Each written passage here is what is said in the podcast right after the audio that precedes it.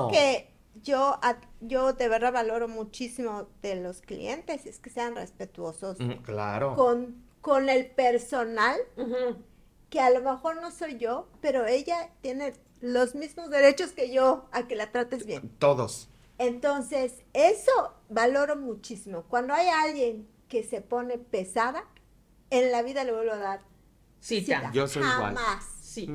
y pesada es que además pasa esto, ¿no? Pesada o altanera. Ah, sí. Especial. Pero no con la dueña. No. Con la, con la colaboradora. Con las chicas como que se siente un poco más de libertad de sentir ese desahogo. Así es. Y no eres de las jefas que les dices, ay hombre, entiéndela, es clienta, tienes que eh, entender que está un poco estresada. Todos estamos estresados. Todos estamos, estamos estresados. Así es. Bienvenidos a Iniciadores, el podcast que te acompaña a recuperar el entusiasmo por tu vida empresarial. No solamente dándote información, consejos, tips, sino también con entrevistas a hombres y mujeres extraordinarios, esos que mueven y forjan el Yucatán de principios de siglo. ¿Están listos? Iniciamos. Hola amigos, bienvenidos a un capítulo sensacional. Hace tiempo que tenía ganas de juntar a estos tres amigos para platicar de un tema que llama muchísimo la atención y si eres una dama, si eres un caballero, si eres joven o si ya tienes tantos años como yo, eh, seguramente has acudido a algún salón, a alguna barbería, alguna vez alguien te ha arreglado para que te veas mucho más guapo o guapa de lo que eres. Y hace algunos meses, en la temporada número 2, entrevisté aquí en estos micrófonos a Quique Sauri. Y mm. Quique Sauri estuvo platicando conmigo y fue uno de los capítulos más gustados acerca de todas las cosas que están detrás de lo que es un evento, una fiesta, las cosas que como invitados hace, a veces no por ser malas gentes, pero hacemos mal, em, eh, las propinas, el, cómo comportarse, dónde te sientas, a qué hora llegas y confirmas. Y fue uno de los capítulos que más eh, le gustó a la gente. Entonces, eh, platicando aquí con mi amiga, que ahorita voy a presentar, le decía, oye, tenemos que hacer un capítulo así. Y me dijo, yo tengo a dos personas excelentes para armar esta chorcha frente a los micrófonos. Y aquí están acompañándome Blanquita, Blanca Chi. Hola, Maru. Encantada de tenerte. Yo igual. Feliz de tenerte, Blanquita. Alejandra Herrera, qué gusto que estés aquí, qué guapa, encantada de oír toda, toda, toda lo que vamos a conversar aquí y Yacer Rego, ¿estoy bien? Así es, Rego. Ah, ah Rego. no, Rego, Rego. Rego, Rego. Ah, sí. A Yacer lo acabo de conocer, pero ya instantáneamente ya me cayó requete contra mí. Bienvenidos. Eh, los tres son estilistas, los tres eh, trabajan aquí en Mérida, los tres tienen sus salones aquí en Mérida y eh, pues los tres son, son muy famosos, muy conocidos, muy queridos. ¿Sí? Y yo quisiera, la verdad es que yo nunca hago estas tareas de leer los currículos y las cosas y voy a hacer algo que generalmente no se hace. Voy a comenzar con los caballeros.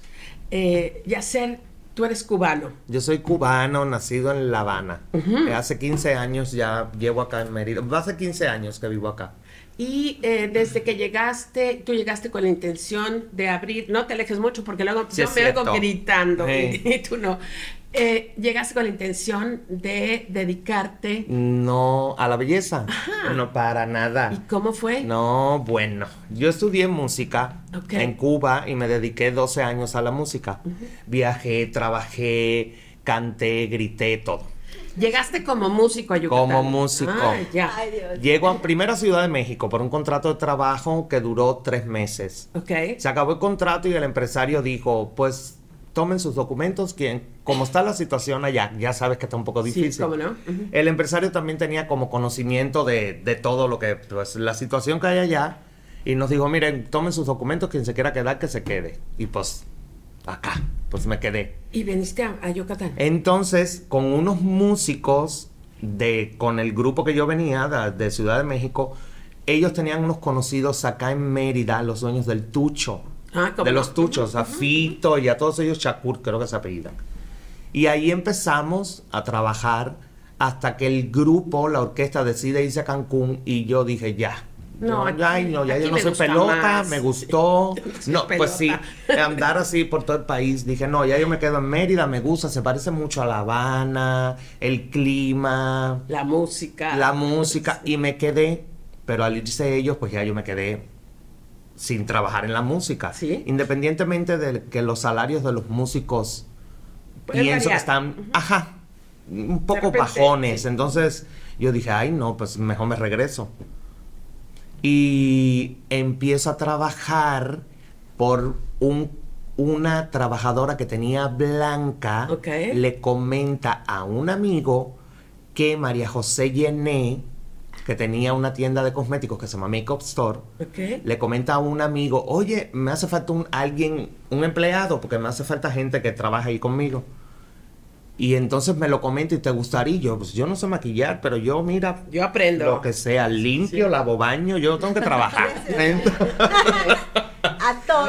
Y entonces empecé a trabajar en la tienda. Cuando fui a la entrevista de trabajo, me dice la dueña, pero ¿sabes maquillar? Y le dije, yo no, pero yo trabajo en lo que sea, yo no tengo ningún problema. Yo entro a la hora que tú me digas y salgo a la hora que tú me digas. Y me dijo, ah, pues 15 días a prueba. Y yo, pues, está bien. Sacudía, que limpiaba, que si venía una clienta, yo vendía productos sin conocer, ¿eh? yo vendía. Pero fue algo que de repente se, me, se, me, fue, se me fue dando. Entonces, ah, pasan los 15 días y me dice, ay, ya está, quédate. Pero tienes que aprender. O sea, te vas a quedar, pero tienes que conocer. ¿Y fue la misma María José que te enseña? no. ¿Cómo aprendes? Viene una sueca de la marca mm. a trabajar acá. Sí y estuvo tres meses trabajando en la tienda y yo dije, pues este es el momento. La agarré como estropajo y le exprimí todo. le preguntabas, todo, preguntabas, todo, todo. Yo dije, pues ya que me voy a dedicar a esto, pues hay que aprenderlo bien. Aprenderlo bien. Y ya. Y así empezó poco a poco. Maquillaba para plan B de gratis. Yo me levantaba a 6 de la mañana, maquillaba para revista. Me decían, aquí una pasarela. Y a mí tú me veías cargando con todo de gratis. Y hacer después quiero, más adelante en la entrevista, que hablemos de esas ventajas de empezar a dar, a dar, a cambio de nada. Después recibes un montón de cosas. es impresionante. Y más cuando lo haces desinteresadamente, porque fíjate que a mí me, nunca me dijeron, nunca puse como una pauta de que sí, yo te trabajo de gratis, pero dame una plana en plan B. Sí, jamás. Nunca. Yo lo hacía porque me gustaba, me sentía bien. Qué y de momento fue ahí, ahí, ahí, y pues ya acá estoy sentado contigo en el chisme. y, todavía tengo muchas cosas Ale, acércate al micrófono y cuéntale a todos cosas que yo ya sé de cómo comenzó el salón de Alejandra Herrera. Bueno, yo empecé muy joven, a los 17 años. Eh, no soy muy buena para la escuela, entonces yo tenía que buscar qué hacer. Y lo primero que vi fue una escuela de belleza. Ya. De todas maneras, a mí siempre me había gustado. O sea, es algo que que siempre me quería maquillar, siempre me quería peinar. Eh, ahora no tanto, porque me gusta más que me vayan a arreglar, que me arreglen el salón. Estás guapísima. Pero así fue y, fui a, aprendiendo. Mis papás, en ese entonces estaba yo muy joven, pues fueron el apoyo que me, que me dieron para ver que, a ver si siempre sí era lo que quería hacer, porque pues siendo tan joven, no, a veces no sabes si realmente quieres eso o quieres cambiar, pero todo se fue dando, como dice Yasser, cuando te gusta, das, das. Y el apoyo que te dieron tus papás fue es muy importante. también permitirte un espacio, ¿verdad? Claro. Donde ustedes vivían, eh, comenzaste tú, tus hermanas están ahora contigo. Sí. Haz un pequeño resumen de esa parte que te voy a preguntar después. sí, pues gracias a Dios ya eh, pues, con, la ayuda de mis papás hicimos el salón de belleza, me apoyaron en eso, vieron que me iba bastante bien. Mi hermana eh, siempre le ha gustado de todo, todo lo que, lo que ella haga, la verdad lo hace muy bien. Y de verdad que llega un momento que cuando solo estás en el salón, y creo que no me dejarán mentir, llega un momento que ya te agotas demasiado de estar. Yo hacía manicure, pedicure, uñas, o sea, todos los servicios, ¿no? Entonces yo decía, yo ya no puedo más con las cuentas, empezamos a tener personal y pues sí necesitaba un apoyo. Entonces mi hermana se incorporó conmigo y empezó a ver la parte de las novias, que en ese entonces empezaron las redes sociales. ¿Fue Conchi la que te les metió por ese camino a la marca? Porque como que se te identifica mucho, digo... Con novias. con novias. O sea, ya hacer y Blanquita también lo hacen, Blanquita tú maquillaste a mi hija cuando se casó, o sea, lo, sí, claro. pero por de alguna manera Alejandra Herrera Salón se identifica con la novia. Sí, sí, porque tenía creo que como siete años cuando, o cinco años el salón, cuando mi hermana ya empezó a, de socia conmigo y ella empezó a lo de las redes sociales. Y, le encanta todo eso y empezó, oye, vamos a hacer una sesión de fotos. Y yo decía, ay, no, una sesión de fotos, tantas horas. y, y, y y yo no, prefiero estar en el cabello, o sea, estoy con mis clientes, en una sesión de fotos. Entonces empezamos a ver que, que hacíamos la sesión, yo molesta iba, la verdad. pero, pero empezamos a ver todo eso y empezamos a ver que daba resultado. Sí, claro. Que la gente habló. Después, cuando empezamos a ver que tuvimos bastante eh, novias que nos estaban buscando y todo, muchas de las cosas nosotros tenemos la primera sucursal en pensiones. Y nos decían, no hay una en el norte. Y yo decía, ay, pero ¿por qué en el norte? El crecimiento es como que asusta un poco, la verdad. Por eso los americanos dicen que hay, son los dolores de crecimiento. Claro. Porque así como cuando un adolescente se está estirando y los huesos. Les duelen los huesos. Sí, cuando la empresa crece, igual es doloroso. Sí, te da miedo, tienes resistencia a, tu, a tu espacio, a tu lugar. Entonces, en eso platicamos eh, mis hermanas, mi hermana Conchi y mi hermana Ale, Alejandrina, eh, somos muy, muy unidas. Y me decía, ¿y por qué no abrimos uno en Colonia, México? Yo decía, no, si lo que quería era una socia para que me ayude a uno, lo que menos quería es abrir otro. Eh, en resumidas cuentas, ella se incorpora con nosotros, tiene otra visión porque ella no está trabajándolo porque siento que sí es importante que, el, que una, una de las personas que estén trabajando ahí lo vean desde afuera. Sí. Más como un, en la empresa que estando trabajando ahí. Yo tengo otra visión, porque yo quiero agarrar a mi cliente y atenderlo nada más, ¿no? Claro. Yo quiero peinar y ya, no saber nada de nóminas ni nada. Y después de que, que abrimos Colonia México, siempre, eh, siempre pensamos a ver qué sigue, qué, qué, ya teníamos creo que tres años. Y nos llega una propuesta de que iban a abrir Paseo 60. Aquí en Mérida, Yucatán, Aquí en Mérida. ese centro comercial. Sí, divino, la verdad. Precioso. precioso. Y estuvo muy curioso porque nosotros hicimos una sesión de fotos para la revista eh, de Diana Cano, es esta de... Festiva. Festiva. En una barbería. Fuimos a, arreglar al, al joven este. Y el diseñador ahí nos dijo, oye, ¿por qué no ponen ahí un salón? Entonces, como que fue que en los, ese día, como que las dos propuestas nos hicieron. Y dijimos, pues vamos a verlo. Es una señal. Y estuvo muy curioso porque después de que ya fuimos, llevamos todo lo que habíamos hecho de revistas, que en eso ayuda un montón. Claro. Todo tu, como tu book de lo que tú tienes que, que, que ya hiciste y el respaldo y todo eso, porque como que sí tenían que ver, pues que no sea una empresa de un año o de poco tiempo. Claro. Y ya cuando nos hablaron, nos dijeron ya están dentro de Paseo 60, igual fue un reto pues un poco complicado porque lógicamente estar en una plaza, eh, los costos son más altos y todo, pero pues ya llevamos, pasamos la pandemia. Y pues exactamente eso te iba a comentar porque fue relativamente corto tiempo antes de que, de que apareciera la pandemia estabas en un centro, estás en un centro donde ahorita con el turismo es una maravilla. Pero durante la pandemia, ¿cuál turismo? No, no había turismo. Pero yo recuerdo, siempre llegan las personas cuando más necesitas de verdad. Y me acuerdo que llegó una, una clienta y le dije, ¿sabes qué? Porque ella creo que es algo de una empresa. No recuerdo bien, pero le dije, es que es que yo creo que ya vamos a dejar paseo. Ya no podemos. Porque los gastos, o sea, el tiempo que estuvo cerrado, no veíamos para cuándo abrían para, para, para el turismo. Y me dice, ¿cómo te fue antes? No veas la pandemia porque fue algo extraordinario la pandemia. ¿Cómo estuvo antes? Éxito. La verdad era un éxito. Eh, dale chance.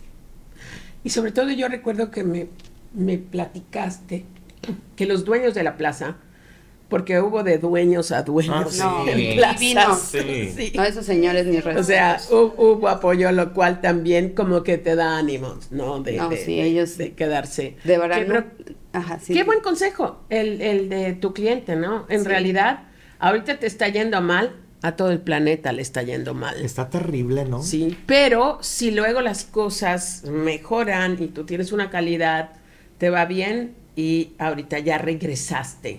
Ya, regresaron a eso. Así es. Y de verdad que ahorita pienso, no, ¿Cómo, ¿Cómo, iba yo a cerrar?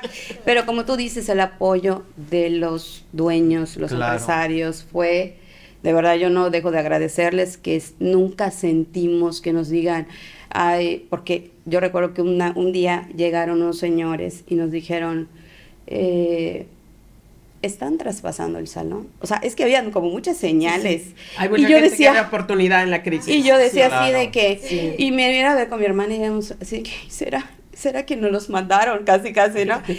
Pero decíamos, no, hay que resistir. La resistencia te va a dar un buen resultado.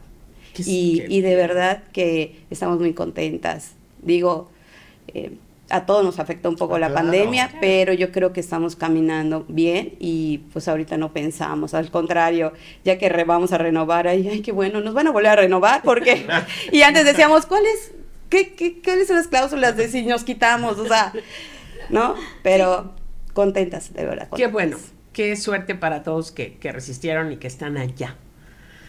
Blanca, sí, mi querida Blanca, igual Cuenta cómo comenzaste. Tú no eres yucateca. Mm, soy media yucateca. yo, mm, yo soy de Campeche, de un pueblo que se llama Tenabo. Y cuando tenía 16 años, mis papás me regresaron a vivir a Campeche. Yo crecí aquí en Mérida ah, como de los 5 hasta los 16. Pero cuando yo me, mientras el tiempo que estuve viviendo aquí, mi hermana, que tenía su salón, bueno, todavía tiene, eh, ella eh, hacía, maquillaba, peinaba, hacía perma, todo, todo era una cultura de belleza. Tú la ayudabas. Entonces, mi trabajo a los 11 años era quitar ah. tubos, barrer cabellos, lavar pelo, o sea, ya sabes, o sea, era, era su achichincle. Pero imagínate, a esa edad yo no quería hacer eso. O sea, a mí me gustaba estar con mis amigas en las tardes, ¿no? Eso del salón, en ese momento tú no le veías un panorama de futuro, ya. No, pero, pero sí veía yo que ella lo hacía tan bien y que la gente la buscaba y así, que yo decía, ah, mira qué padre, pues lo, hace re chévere.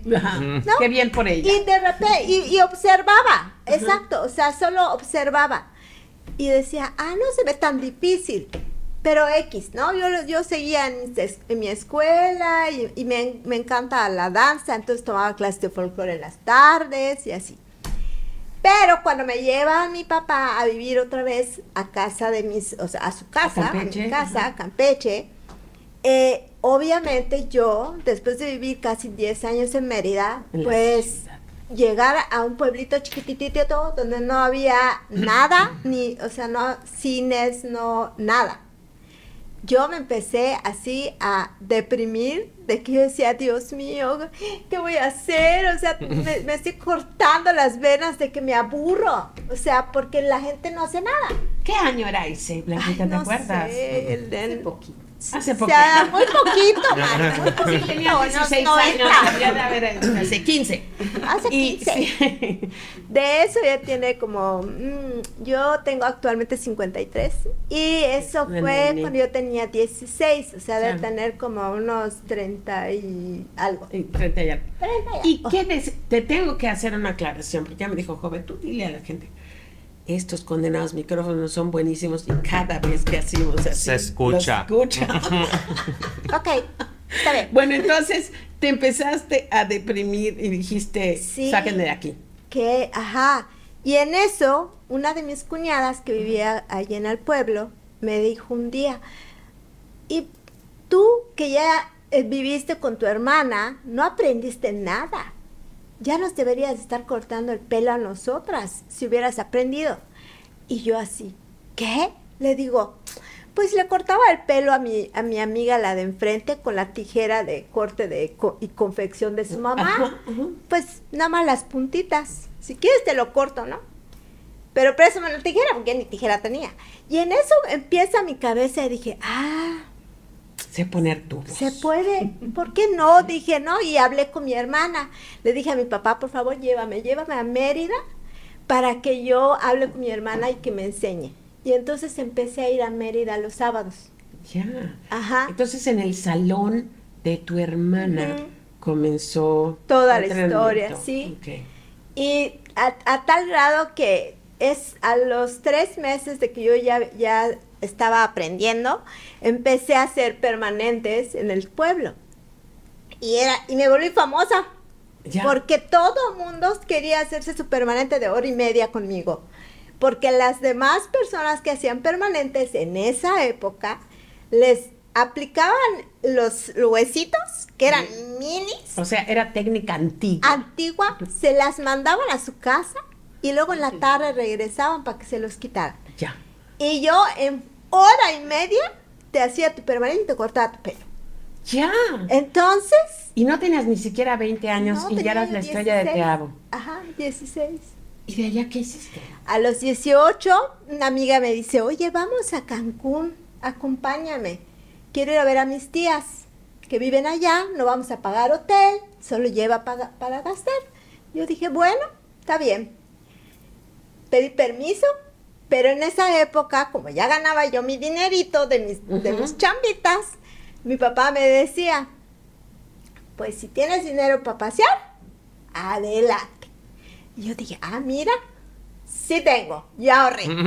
Ya, porque yo no te voy a dar nada, así que... Literal. dale. Y fue cuando te diste cuenta que ya, ya puedes hacer cosas por tu sí, cuenta. claro. Y qué, y qué padre que tus papás, sí, porque luego hay algunos papás que no, Sí. no me importa que tengas dinero, de aquí no sales. Sí. Te fuiste a Cancún. ¿Qué Me pasó en fui a Cancún? Cancún y yo según me iba a ir solo de vacaciones 15 días y me quedé. Ya no regresé. Bueno, sí regresé como a los dos meses, nada más para ya avisarle y decirle a mi mamá, ya encontré trabajo, no te preocupes, voy a estar en tal dirección, voy a estar bien, tú tranquila y ya. Y ya, ya trunqué en ese momento y ya no seguí mi carrera. Mi papá quería que yo fuera contadora. Ujú. Y yo dije, no, no, no era mala con los números y creo que tampoco soy tan mala con los números todavía. Pero cuando empiezo a ganar dinero del- de, de esto de la belleza, dije, bueno, lo puedo hacer en cualquier lado. Eso es, eso es lo que amo de esta profesión, de verdad, que lo puedes hacer donde sea. Y dije, bueno, pues si ya lo sé, lo puedo hacer también en Cancún. Y empecé a buscar allá. Una vez me contaste que una de las mejores escuelas que tuviste fue que tú estuviste prestando tus servicios en el salón de belleza del hotel Del Ritz, Ritz Carlton. Sí. sí. Y que una vez me contaste que le habías cortado el cabello a John Travolta. ¿Me acuerdo bien? Sí. Sí, sí. La verdad es que en ese hotel fue así como un parteaguas también cañón en mi vida, porque aprendí lo que es la educación, el, el- el saber tratar a las personas de ese nivel, ¿no? Porque es el lema de ese hotel siempre es somos damas y caballeros sirviendo a damas y caballeros. Claro. Entonces, no, eh, así sea quien sea, el presidente, el, el que sea, tú lo tenías que tratar igual que cualquier otra persona que hablara contigo. Ese es un lema que además hemos copiado y adoptado muchos. Sí. Porque de verdad que tienen muchísimas, eh, pues eh, sus, sus leyes, sus decálogos, su promesa. El Ritz Carlton es la escuela. Es la escuela. De, yo, servicio. En esa época, cuando yo trabajé, estuve trabajando casi ocho años y medio ahí. Y fue de verdad la mejor época de mi vida. Para mí fue así como la época de oro de mi vida de esa época, porque además estaba yo en plena juventud, tenía yo 25 años. Entonces, imagínate. La que te sigue siendo joven. Lo que pasa es que cuando Ah, no, no, claro, pero estamos trabajando para una empresa que además es una empresa madura, seria, donde tú la responsabilidad que tienes es de cumplir con tus horarios y con lo que te ponen, está todo dar. Pero hoy ya tienes tu salón de belleza. Así es. ¿Cómo pones tu salón de belleza en Mérida? ¿Cuándo fue? Ok. Después de trabajar en el Ritz, eh, después de ocho años y medio, un día se me igual, yo creo que todo tiene su ciclo, y un día eh, platicando con unas, con unas clientas que se volvieron mis amigas, que llevan años conmigo, este, me dijeron, oye, fíjate que en Mérida unas amigas quieren poner un salón. Y en ese entonces mi hijo tenía 10 años y vivía mi mamá con nosotros. Y yo decía, ay, ay, estaría padrísimo regresar porque así mi mamá puede estar más cerca de sus otros nietos, de sus otros hijos, porque si no, o sea, nos visitaban una vez al año. Déjame preguntarte algo. Esta propuesta es la clásica propuesta como hay muchos de gente que dice, quiero poner un salón de belleza porque estoy consciente que es un buen negocio. Solamente que yo no sé ni agarrar un peine. Ay, eso es lo peor que puedes hacer. Entonces, bueno, pero son de esas cosas donde vamos aprendiendo. Fue un caso similar. Sí, estas personas, la verdad, súper buena su intención. No lo dudo. Pero, como bien dice Alejandra, tiene que haber alguien que conozca del tema dentro de la empresa, porque si no, no saben. Y, era una franquicia. Ya. Entonces el, el franquiciario ahora sí que les vio la cara. O sea, pues como pasa a veces, ¿no? o sea, como pasa a veces. O sea, les o sea, yo siento que les jugó demasiado. Hay, hay, muchas, hay muchas franquicias y a veces siento, bueno, antes cuando estaba un poco más joven pensaba que, era mala leche y ahorita ya al cabo de la vejez me doy cuenta que a veces las personas piensan que supone, que esto es, esta sí que es normal pero como tú dices, cuando no le has estado dándole duro, de verdad que ignoras muchas cosas. Sí. Pero lo bueno fue que esta, esta experiencia fue la que te trajo aquí. Sí, eso fue lo que me trajo aquí a Mérida. Y cuando ya dijiste esto no es para mí, ¿cómo nace tu salón? Ay, eh, fíjate que las personas, de verdad que yo soy muy agradecida. Esta chica, un buen día me llama, Regina Sosa, y me dice, oye, me gustaría platicar contigo, quiero ofrecer, tengo una oferta que hacerte. Yo no la conocía así de que digas, híjole, ya sé quién es. íntima. No, creo que una vez la había yo atendido en mi vida, ¿ok? En el salón donde yo Pero le diste buena vibra. ¿Y qué, qué proposición, qué propuesta? Me propuso que yo pusiera mi salón en lo que ella en ese momento era su spa. Tenía una spa que ahora, que se llamaba Terapiel en ese entonces. Y me dijo, es que ya me voy a casar y la verdad es que ya cada vez voy a estar menos, entonces me está sobrando espacio. Si quieres, vente y te rento un espacio. Ya. Y dije, y eran como cubículos porque era un spa. Entonces dije, guay, ¿sabes qué? O sea, se me hizo así como que una idea, pero luego me dio, como dice Alex, que da temor, da miedo, porque dices, ay. Pero le dije, ¿sabes qué, Regis? O sea, no me conoces, ¿por qué me estás ofreciendo esto? Me dijo, no, la verdad, sí es cierto, no te conozco. Pero no hay una persona a la que yo no le haya preguntado que no me hable maravillas. Claro. Tu reputación. Que eres súper trabajadora, que eres no sé qué, que no sé cuánto. Y yo, ah, ok, está bien. Bueno, le dije, aguántame, por favor, espérame, para mañana yo te doy una respuesta. O sea, literal, así lo pensé toda la noche en mi cabeza, estaba, se lo dije a mi hermana y mi hermana así también me dijo, bueno, pues si, si tienes el dinero, porque no te arriesgas? Y le dije, pues es que no, aunque no lo creas, si es justo, estoy ahorrando para comprar mi primer coche. Ajá. No, hombre, pero luego con un salón bien puesto te compras cinco Exacto. Y dice ella, pues entonces creo que es el momento. Le dije, sí, ¿verdad? Y pues ya al día siguiente le hablé le dije, Regis, sí, quiero. Le dije, solo que eso ocurrió como, eso ocurrió como finales de noviembre, que me, que me invitó. Ajá. Y yo le dije, sí, pero yo no puedo dejar mi trabajo ahorita. Porque era, era el comienzo de la época más... Eh, y aparte, yo, yo como ahora que soy dueña de un negocio, siento yo que iba a ser como una deslealtad o, mm. una cuestión así de que falta de respeto, de, de, no sé. consideración a la gente que te ha dado trabajo. Exacto. Y yo le dije, sí, pero yo entraría hasta febrero. Y agarró en ese momento y me dijo, toma las llaves aquí está el espacio, me vas a empezar a pagar la renta hasta el día que empieces a trabajar. Mientras tanto, si necesitas venir a hacer adecuaciones o lo que necesites, acá está la llave.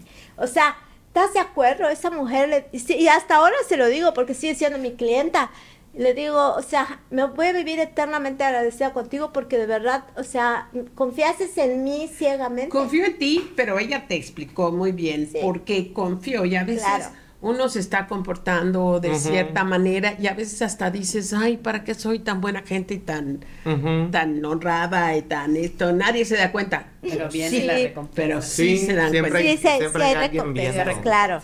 Ustedes ahora son jefes. Eh, tienen, ¿Tienes colaboradores? Ya sea. En, nosotros somos tres. Ajá. ¿Socios? O... Socios. Ajá. Cada quien lo que hace es suyo. Y entonces todo lo pagamos entre tres. Ya. La luz, el agua. Y yo me siento muy cómodo así. Porque yo tengo un temperamento un poco cubano. Entonces, amigo. Era lo que estaba hablando con Blanca. Lidiar, el tema de lidiar con personas que te apoyan en tu trabajo, que no puedo ir porque me siento mal o que te dejan, de momento no vienen más y ni te avisan y yo no tengo cabeza para eso. Entonces, tú tienes ahorita un trato con dos iguales. Ajá. es Daniela que maquilla, peina, hace que la ceja, que la pestaña. Hay otra chava que pone uñas. Y rentamos una casa grande de una amiga. Y ahí cada quien tiene su espacio, cada quien gana su dinero, cada quien paga lo que tiene que pagar y ya está pero también es, es un plan bastante lindo. Sí, me encanta, ya llevamos 13 años juntos. ¿Y qué pasa eh, si, por ejemplo, quieres irte a Cuba de visita o, a Estados ah, Unidos? Porque venía también hablando con, estábamos ahí abajo, le dije, pues yo tengo un plan, ahora a mí me gustaría, pues irme un mes a Estados Unidos a trabajar. Sí. Y estar un mes, entonces lo que hago es agosto, septiembre, que son los meses que menos trabajo hay por las vacaciones o porque empiezan los niños en la escuela separo mi mes y me voy. Y ya, y, ya y solamente le dices. Y dejo, mi, me voy, acá está lo del mes que viene, la renta, la luz, el esto, lo otro, y ya, nos vemos en un y adiós. Y cero responsabilidad. Ese es un plan riquísimo. Es, es una alternativa. Eres tu propio jefe y ya está, ya. Tú tienes colaboradoras. Buenísimas. Sí. ¿Cuántas?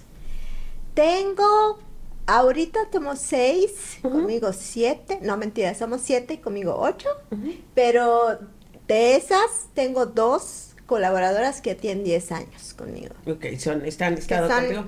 Has de ser una jefa horrible que te aguantan tanto trabajando contigo.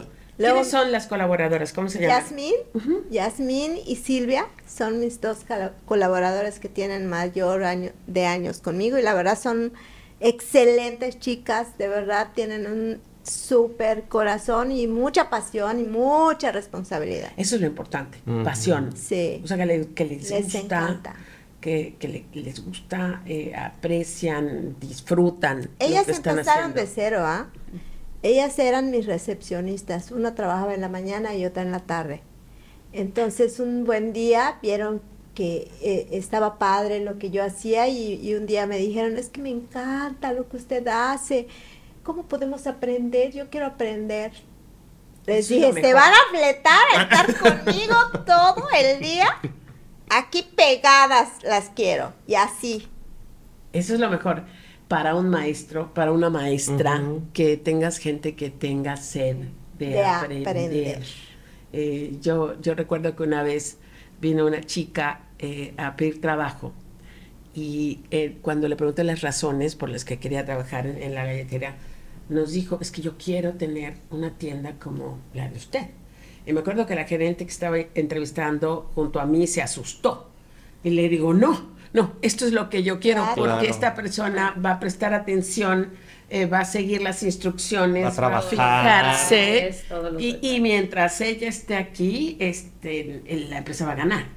Así es. Y, resultó que, no abrió su tienda, que se quedó 12 años y fueron maravillosos, ¿no? Pues entonces uno, uno nunca sabe. Sí, sí pasa. Y, y tú, Ale, ¿cuántos colaboradores eh, colaboradoras. Ahorita, después de la pandemia, la verdad es que hubieron muchas chicas que por las razones, decidieron, por diferentes razones decidieron, eh, se fueron del, del, salón. Y ahorita somos 11, 11 eh, chicas. Pues sí, estamos ahí tan comprometidas. he cambiado un poquito la forma de, de liderar. De liderar, un poquito. al curso. ¿Qué? Dilo, sí, pero antes era un poquito como, como no tan humana, yo creo.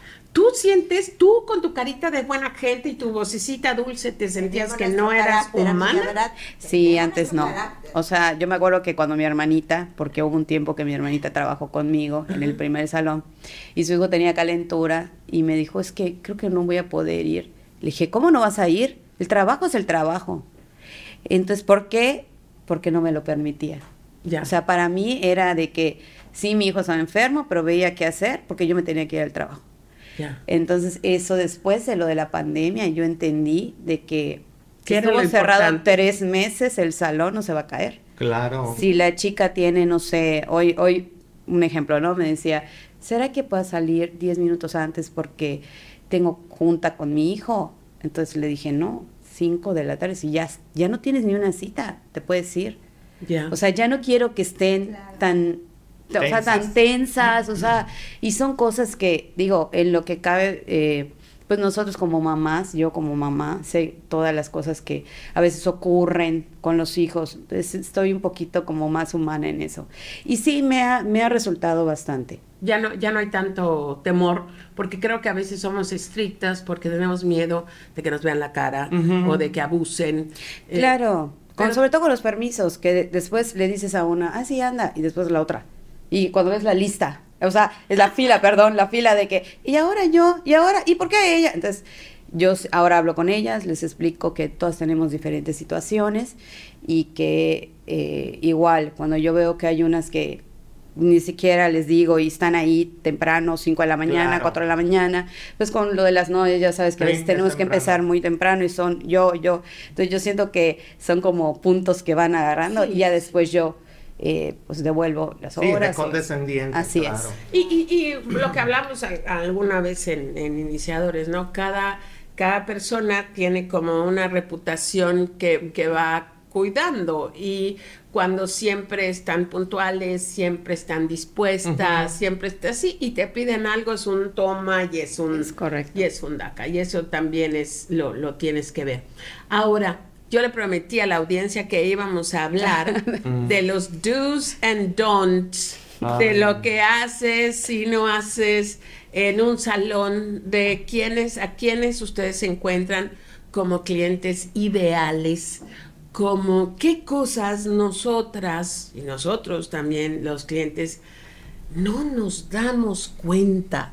Ay, muchísimas cosas. Sí, y entonces... tranquilo, ya ser tranquilo. Sí, luego llegas y como que tampoco no quieres ser agresivo claro. con la gente. Y esto pasa en todas las industrias. Sí. Claro. Hoy en la mañana tuve la fortuna de ir a dar una plática con los conductores de camiones de las líneas urbanas.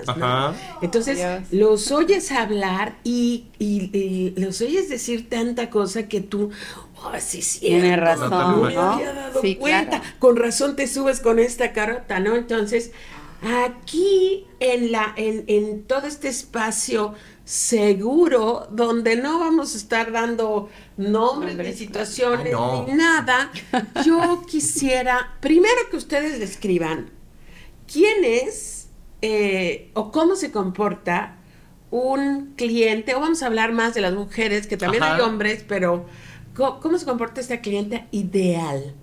¿Qué mm. hace? Bueno, para mí lo más importante en un cliente es la puntualidad.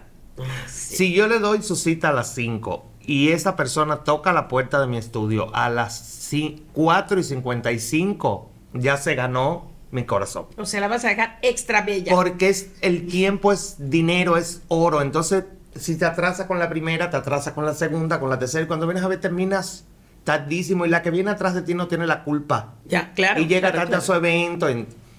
Eso para mí es lo primero. Lo segundo, los clientes que yo les digo, te cuesta tanto, perfecto.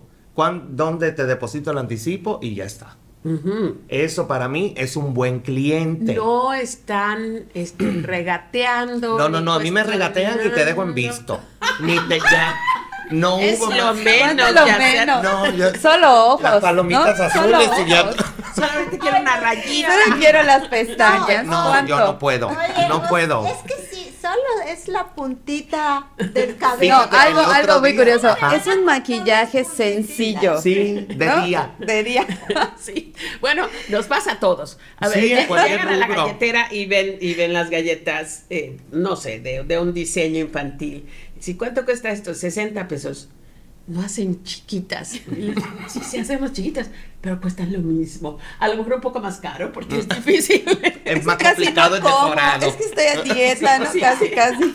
A mí me pasó la semana pasada, ya ves que está el, los carnavales de campestre y libaneses me escribe una clienta y le digo, sí, te atiendo, hoy era para hoy. La atendí, o sea, la agendé y toda una clienta de años. Me dijo, oye, una amiga que quiere. Y le dije, ah, perfecto, pues pásale la info que tú tienes, al final es lo mismo. Y ya cualquier cosa, pues que me escriba, me escribe la amiga y me dice, hola, es que me mandó fulana la, la, información de tu servicio, pero es que somos nueve, a ver si nos puedes hacer un descuento porque somos nueve y son dos días y yo las dejé en palomita azul y yo dije, mira, Dale cinco, vamos a Para que, o sea, voy a trabajar más por menos. No puedo trabajar más por menos. Si voy a trabajar más, o sea, no. De entrada están diciendo, no apreciamos realmente lo que haces. Sí, no, yo ese tipo de gente le dije, cuando llegue a mi casa te checo la agenda. Sí, ya ya se Me tragó ese hueco como si me hubiese ido así por el, me tragó la tierra. puntualidad eh, que, no regateen. Que no regateen. Y una más. Y que lleguen con cabello seco. ¿Llega gente con cabello mojado? Claro, o sea, te atrasas secando un cabello cuando vas a maquillar y a peinar, ya llegas con tu cabellito seco, limpio y seco, y no, no se atrasa. Ah, ese es un buen... Bueno, yo creo, yo no me acuerdo haber llegado con cabello. Hay lugares donde sí te secan porque son varias trabajadoras y lo que una te está secando, la otra te va maquillando, pero como yo soy solo, ya. Yo prefiero que lleguen con su cabellito seco y ya está. Ya sé, y eso se lo dices a la hora de... Sí, yo en toda la información cuando me piden cita está el costo, cuánto tienen que dar de anticipo, dónde tienen que depositar, a qué hora tienen que llegar cómo deben llegar con su cabello seco, puntual, no niños, no, no, no, y, y ya. Maravilloso. Uh ¿te puedes explicar, Ale, también, cuál es la importancia de llegar puntual a tu cita? Para empezar, como dice Yasser, o sea, te están respetando tu tiempo y tú vas a respetar el de ellos también. Si llegas tarde, obviamente, como atrasas a todos. Y además, hay veces, en mi caso que es cuestiones como de color, hay veces el color, tú sabes un tiempo en, eh, que va a tomarte, pero aún así calculas un colchón por cualquier cosa que el color tomara un poquito más de tiempo o fuera más cantidad de highlights o fuera algo extra, ¿no? Para que a tu siguiente cita, pues no la traces. Pero si la clienta o el cliente llega a unos 15... La verdad es que ya ahora ya les digo que no. Pero que se regresen y se enojan. Pero este nuevo valor de decirle a las personas, ya, eh, ya es como, como una, algo usual en los salones, y hace 10 años no era. No, hace 10 años. Porque había pavor Sí. de Eso. decirle a la gente. De- ¿por qué? Porque se, lo sentíamos como una Una falta de agresión. respeto, Claro. una Es que agresión. todavía hay gente, Sí. la verdad, todavía hay Todavía hay gente, gente que trabaja así, que se quedan callados. Yo, pero Sí. ¿por qué, A-? Algo que yo, a- yo de verdad valoro muchísimo de los clientes es que sean respetuosos Mm, Claro. con, con el personal, Ujú. Que a lo mejor no soy yo, pero ella tiene los mismos derechos que yo a que la trates bien. Todos. Entonces, eso valoro muchísimo. Cuando hay alguien que se pone pesada, en la vida le vuelvo a dar Cita. cita. Yo soy igual. Jamás. Sí. Mm. O y pesada es que además pasa esto, ¿no? Pesada o altanera, Ah, sí. Especial. pero no con la dueña. No. Con la tra- con la colaboradora. la Con las chicas Sí. como que se siente un poco más de Sí, libertad de sentir ese desahogo. Así es. Y no eres de las jefas que les dices, ay hombre, entiéndela, aguantar". es clienta, tienes que eh, entender que está un poco estresada. Todos estamos estresados. Todos estamos, Todos estamos estresados, así es. ¿Qué No. otra cosa? Sí. Fíjate que la verdad, yo a las chicas del salón siempre les digo, ustedes tienen que tener seguridad de que lo que están haciendo está bien. Y eso solo se los va a dar el conocimiento que ustedes tengan.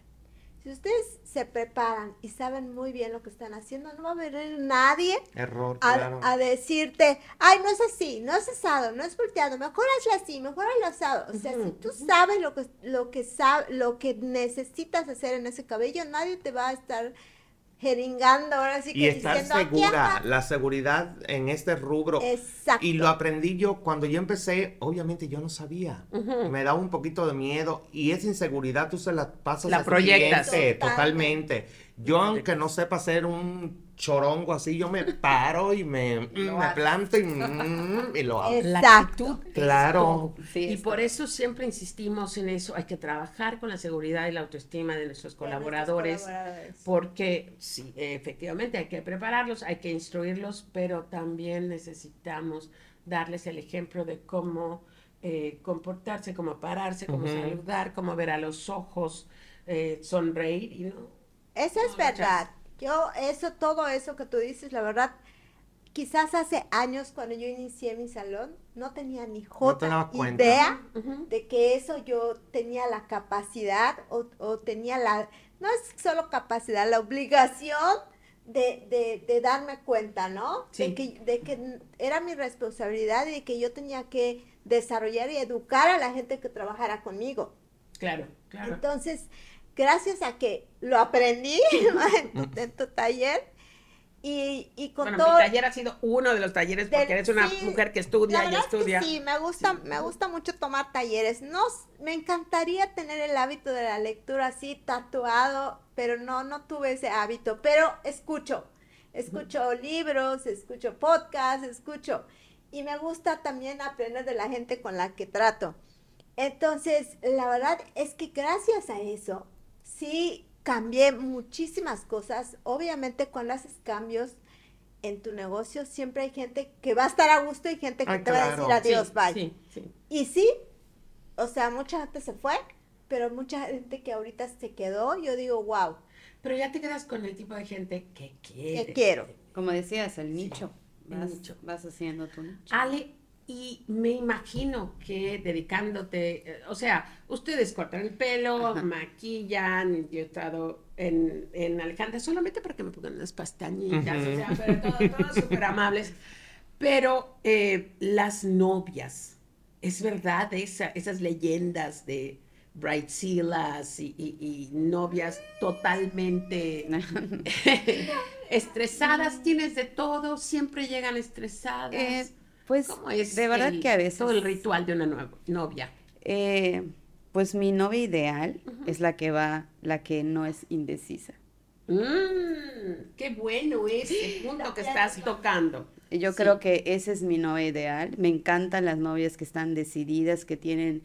eh, nosotros manejamos, mu- manejamos mucho el look natural. Ajá. O sea, nosotros eh, pues la recomendación que damos, damos varias recomendaciones, pero eh, una de las, de las principales son las que no tratan de cambiar completamente, porque pues es unas fotos que van a ser para toda su vida, ¿no? No tanto como en tendencias. ¿Quién es esa mujer parada con así, así es, entonces como es, es nuestra principal recomendación y tanto en peinado y en maquillaje es lo que, lo que hacemos. Y no, fíjate que todos nos dicen, hay una novia que te ha agarrado el peine y así, como, como dices, historias así. en las caricaturas. No, no me ha tocado, porque lo primero que hago es escuchar. Escuchamos mucho a la novia cuando llega, es lo primero que hacemos. Eh, vemos todas las cosas que es su vestido, sus accesorios, cómo ella se visualiza. Nosotros siempre le preguntamos cómo te quieres ver el día de tu boda, porque yo creo que todas las mujeres, bueno, ahora no, no sé si mucho, pero antes era como que tu logro era casarte, ¿no? Pero y te visualizabas que el vestido, que entrando, entrando y que todos están viendo, ¿no? Y sí es así. Entonces, cuando cuando tú dices novias seguras, son novias que saben eh, lo, o sea, saben lo que quieren o son novias eh, ¿qué, opinión te da una novia que te dice tú eres la profesional, ¿qué me, me aconsejas? ¿Cuál eh, prefieres? yo creo que va muy de la mano, porque si ella es segura, sabe que un especialista, como en este caso, eh, yo que le voy a arreglar su cabello, pues junto, de la mano con ella, la realidad es que yo le puedo decir, tal cosa te queda, pero siempre como que modificándolo a que ella se sienta bien. Ya, que ella lo acepte. Que ella lo acepte y, y recomendándolo más cariñosamente, porque a veces sí eh, quieren algo y, y, de verdad es que yo digo, eso como que no. Es no, le queda. Es increíble. Entonces tener el tacto. sí, visualizamos algo que pensamos que nos vamos a ver súper bien. Y, o sea, los mejores cortes de cabello que he tenido en mi vida es cuando le digo al estilista o la estilista, tú sabes qué hacer. Y cuando llego y poquito, pero de aquí no le toques, pero esto y sales. Y Sale como yo.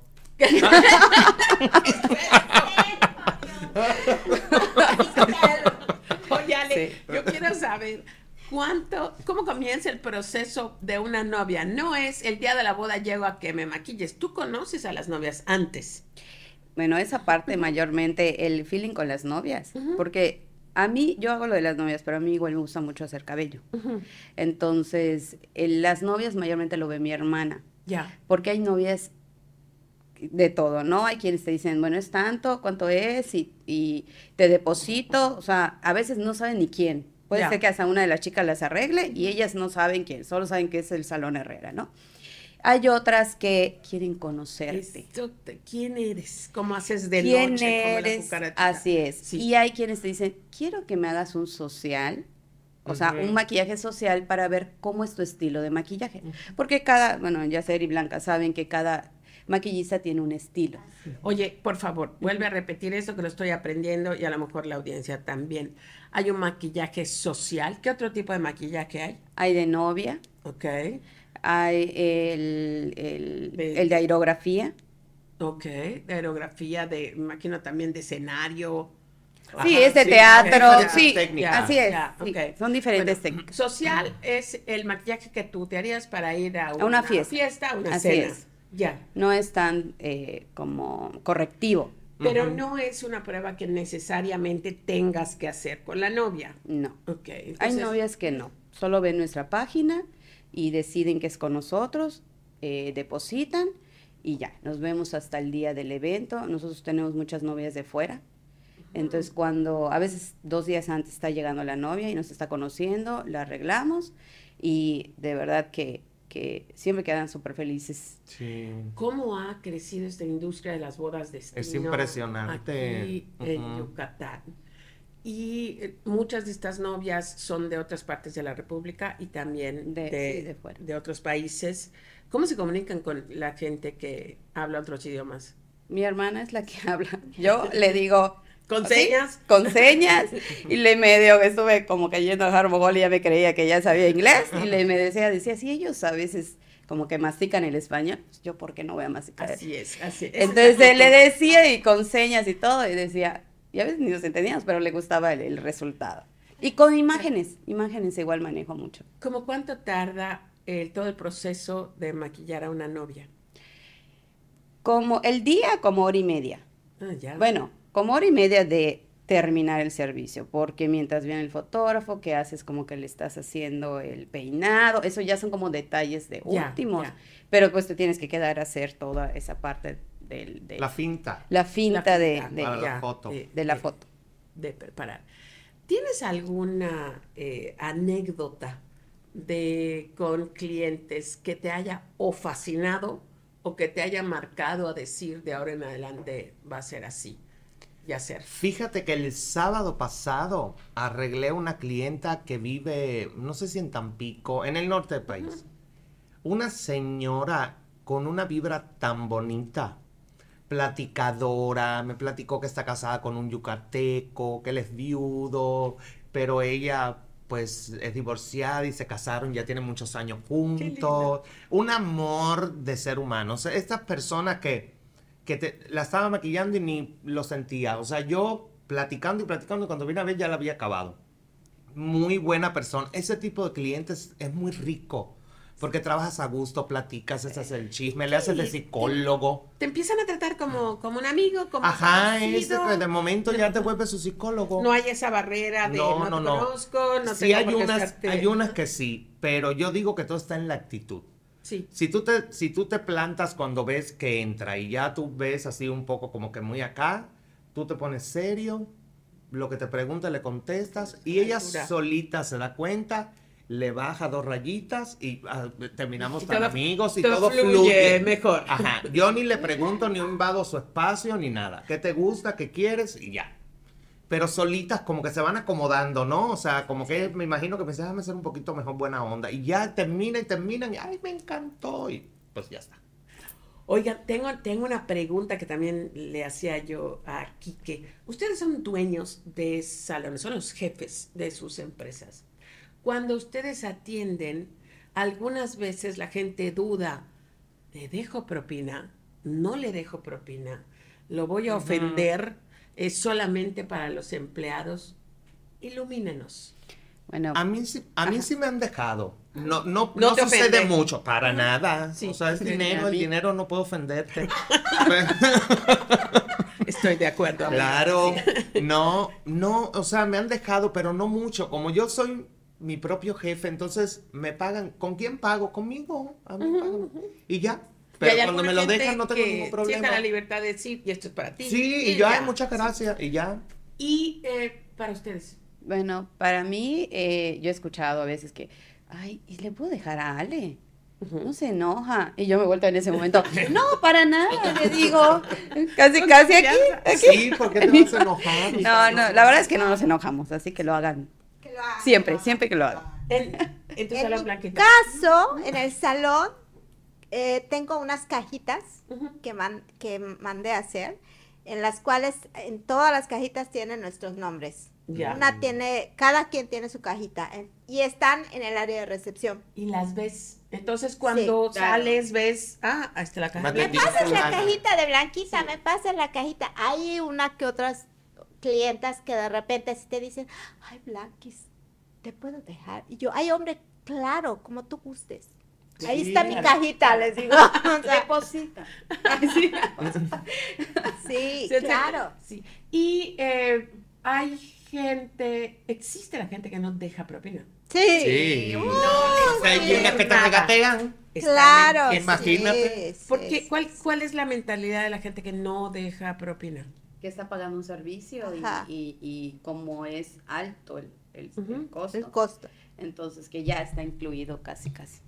¿Y qué, y qué, cómo preparan ustedes a la gente o a los colaboradores? Eh, eh, chicas, eh, la propina no es una obligación, pero porque hay salones, incluso restaurantes, cafeterías, donde los colaboradores se molestan, se medio reclaman, no le gustó el servicio o qué pasó. ¿Cómo tratan este tema? ¿Hablan de ese tema con los colaboradores? en mi caso, sí. O sea, yo sí les digo, sus propinas va a depender de, de que también hagan su servicio. De encantadora. Que, también, exacto. ¿Qué tanto apapaches o consientas a tu clienta, le sonríes, le platiques? Ahí se va a reflejar. Esa es la verdad. Tu trabajo habla, pero también tu trato. El que tengas una plática, el que, el, que, el que regresa a una clienta y te acuerdas de algún detalle de ella, eso, eso la gente lo valora muchísimo.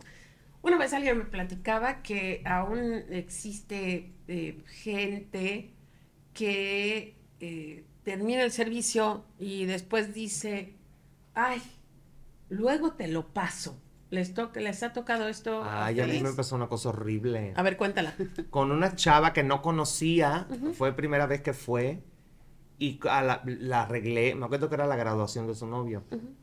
La arreglé y me dijo, ay, es que mi novio no trajo el dinero, ya me vino a buscar, le dije, ay, no pasa nada, mañana pasado, cuando tenga chance me lo traes. Y yo vi que pasó una semana y dos semanas y, no, y le mando un mensaje en Facebook, porque la tenía en Facebook. Te voy a ser sincera, la verdad es que no me gustó y... Ay, Dios mío.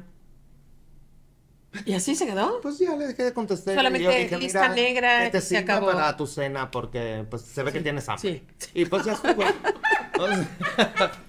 y ya, o sea...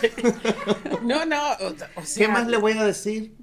Más cara que espalda. Ya le dije, pues ya la dejé así. Cuando me dijo eso, le dije, ay, sabes que yo no soy para discutir esto. Pero no son casos que sean muy seguidos. No, no, no, para nada. No, no, no. A mí una sola vez en 14 años. Y son los maestros, ¿no? Que nos, que nos enseñan a, cómo hacer las Por eso ya pides anticipo para agendar la cita. Yo no agendo una cita si no tengo anticipo. Porque te dejan mal o no van o, y dejas de atender clientes porque ya piensas que va a ir y entonces ya yo pido anticipo y ya. Yo eh, estoy de acuerdo, ¿no? O sea, hay incluso hay algunos restaurantes, creo que aquí en Mérida no, no hay ninguno, pero sí hay en la Ciudad de México, en otras ciudades, donde tienes que dejar tarjeta. tarjeta de crédito, porque pasa eso, ¿no? Es eh, se aparta una mesa, se aparta un lugar de tu trabajo, le dices que no a otros clientes y de repente. Algo que que, que digo yo, ¿por qué dicen eso? ¿Por qué preguntan? Este, ay, Blanquis, pero ya estás cobrando como en México. Y yo, ah, pues estamos en México. O sea, estamos en México. Le digo, el costo de lo que cuesta el producto aquí cuesta lo mismo ahí. Claro. O sea, es, lo que quieren, o sea, tú sabes que lo que quieren decir es, ¿por qué en provincia me estás eh, cobrando algo que yo estoy dispuesta a pagar en la capital del país. Así es. Pero aquí no, porque siento que somos gallinas de patio y no te debo mandar. ¿sí?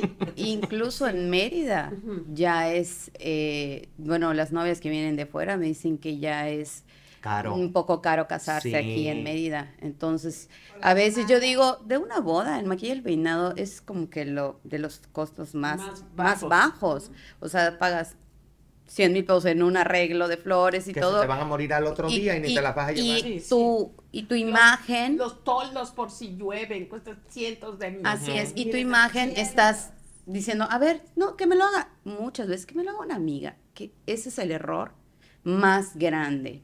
Porque a mí me han dicho, ay, Ale, ¿será es que esta novia no quiso peinado? Pero ¿será que le puedas aplicar el velo? Porque la, la amiga no sabe. O sea, eso lleva un costo, es un tiempo, o sea, el traslado. No, pero es que solo quiere que le apliques el velo. Tiene una técnica para que la novia no se le caiga en plena misa. O sea, todo eso se, pues, se Pero la experiencia. La experiencia, claro. La experiencia que, tú tienes al, tener tantos años haciéndolo, eso aplica una inversión de, de, tiempo, dinero, educación, preparación, todo. Pero esto evidentemente son los casos Ah, muy escasos, gracias a Dios. Aislados. Sí, Porque digo, si, si no todos estuvieran... Eh, yo eh, estaba en tu salón, no he estado en el tuyo, he estado en el tuyo, entras y estás viendo primero la gente muy bien capacitada, el lugar limpio, huele rico, hay flores frescas y evidentemente todo todo alguien lo tiene que pagar. Y pues bueno, tiene que venir del servicio que utilizamos los clientes, que tenemos la libertad de escoger. Con quien quiera. Hay muchos. hay muchísimos, hay muchísimos. Eh, me ha encantado conversar con ustedes, pero no quiero cerrar el programa sin escucharles decir algo que les gustaría que la gente que acudimos a sus salones supiera o debiéramos de entender o nos debiéramos de dar cuenta. ¿Qué, qué, qué sería ese mensaje? Por ejemplo, eh, eh, yo siempre en, el cuestión de las colaboradoras, ¿no? Cuando me dicen, eh, ¿quieres que te atienda Matita o Betita? Y yo digo, pero si están en esta empresa tan maravillosa donde todos están perfectamente bien eh, capacitados, no, no debe haber ninguna diferencia, ¿no? Como cuando viene, quiero que me haga el café, capuchino, fulanito, y no, menganito. O sea, señor, todos están perfectamente preparados porque si no, no, estarían aquí sirviéndoles. Y cosas como esta, ¿qué, ¿qué es lo que nos falta a veces comprender a los clientes? Ay, que somos humanos como ellos. Claro. Sí, o sea, muchas veces llegan clientes que te quieren avasallar o, y más con los, por ejemplo, con nosotros trabajaba una chava, Carolina, años trabajó con nosotros y en pandemia decidió de que pues tenía que abrir un negocito porque no podía, porque nosotros cerramos. Y entonces su mamá tenía un localcito y ella se pasó. De hecho, todavía nos ayuda cuando yo tengo mucho trabajo. Carolina 20 y, ella llega. Sí, un equipo. Y muchos clientes sabían que Carolina no era parte de este club de socios. Carolina nos apoyaba, era como una, em, eh, colaboradora. Y habían clientes que sí, como que la miraban feo y de momento si no le gustaba lo que, le estaban... ¿Y por qué? O sea, no hay razón para eso. Para es feo, a para nadie, a nadie. Y, entender que si estás trabajando en un lugar establecido es porque tienes un compromiso, una habilidad, una formación de lo que de lo que ya estás haciendo. Y como bien dice Yacer, somos seres humanos, nos podemos equivocar. Puede ser que tuviste un mal día también y nosotros no lo sabemos y también puede ser que nosotros tuvimos un mal día y tú tampoco lo sabes. Claro. Y, sonreímos y estamos ahí, ya sabes, haciendo lo, mejor que sabemos hacer. Pero sí, muchas veces la actitud con la que llegas a un salón, que a lo mejor es la primera vez, creo que tiene que ser de mucha apertura y de mucha confianza. Si ya elegiste, porque bien lo dijiste tú hace rato, o sea, los clientes eligen ir con el que le dé la gana. Claro. Si ya elegiste ir a ese salón, debe haber alguna razón por la que lo elegiste. Ten un voto de confianza. Exacto. A las personas que están. Exacto. vale. Yo creo que de las cosas que sí eh, pues diría es que no hagan comparaciones. Cuando uno va a ir a un salón, a veces te llevan la foto de otra persona que hizo el servicio.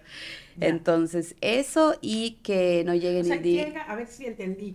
Llega una novia y te trae la foto de otro maquillista, otro, peinado. Quiero que me hagas y tú ¿Y por qué no te fuiste con Es correcto. Pasa eso, ¿no? O que igual eh, llegan y ah, Yanni, qué bueno que estás acá porque tú eres la buena. Entonces, ese tipo de esos comentarios, comentarios ¿no?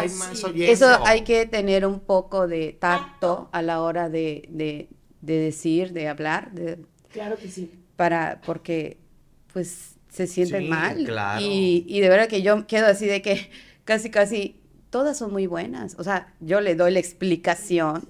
Eh, pero no deja de ser un poco incómodo, incómodo para, para las chicas. Sí, es, exactamente. Yo, yo creo que definitivamente hay una, hay una obligación, un compromiso de la gente que labora en el salón de ser educados, de recibir a la gente, de dar los buenos días, pero una, uno también tiene que llegar con una actitud de apertura, de mucha educación, de mucha eh, pues consideración a toda la gente que está, no porque la niña está sacudiendo, pasando en escoba, no le voy a decir buenos días, ¿no? Claro. Eh, evitar una cosa que a mí me choca de decirle a la gente chulita, este, ven acá, ops, por favor. no.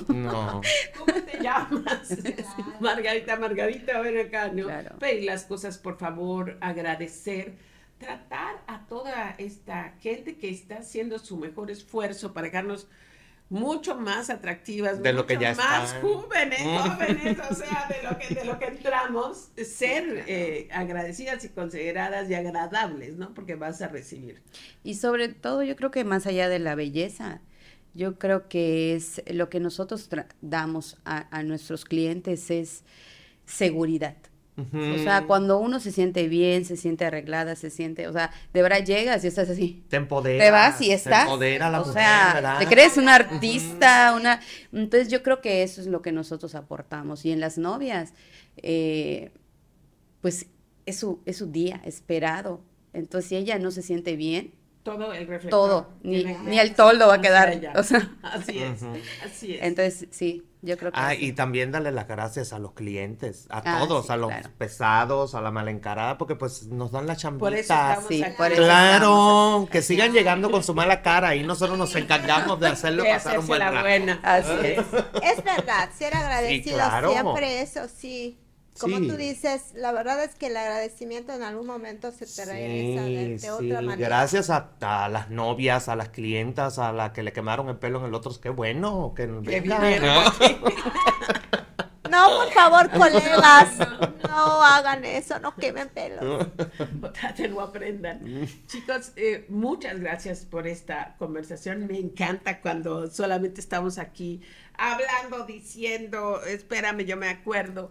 Y seguramente que estamos dejando material para otro programa que también Ay, yo encantado. más de, horas. Quiero por favor que nos ayuden compartiendo las redes, las ubicaciones de sus salones, dónde les podemos encontrar. Yo estoy en Montebello, es la calle diagonal 36 por 17, cerquita de City Center por ahí. ¿Tienes Instagram? Tengo Instagram que es mi nombre y mi apellido, arroba Yacer Rego. Yacer con Y. Con Y, doble S y Rego. R-R-E-G-O. Yacer Rego. Ale. Nosotros estamos ubicados en pensiones, en Paseo 60 y en Colonia, México. Las redes son Salón Herrera, arroba Salón Herrera. en Instagram y en Facebook igual. Perfecto. Y Blanquita. Nosotros estamos en la Avenida Campestre, bueno, la Colonia Campestre, y estamos en la 1C entre 38 y 40. Y en las redes sociales estamos como arroba blancachi salón. Y a todos estos lugares tan prestigiados, tienen ustedes que llamar con anticipación para hacer cita. Nunca puedes llegar, porque eso, esos tiempos ya pasaron. Así es. Ale, Blanquita, Yacer, muchas gracias por esta conversación. Muchas gracias amigos. Seguiremos esta plática. Muchas gracias por escucharnos. Si encontraste la información útil o entretenida, por favor compártela. Queremos que mucha más gente conozca iniciadores. Esta fue una producción de Maru Medina desde Mérida, Yucatán, México.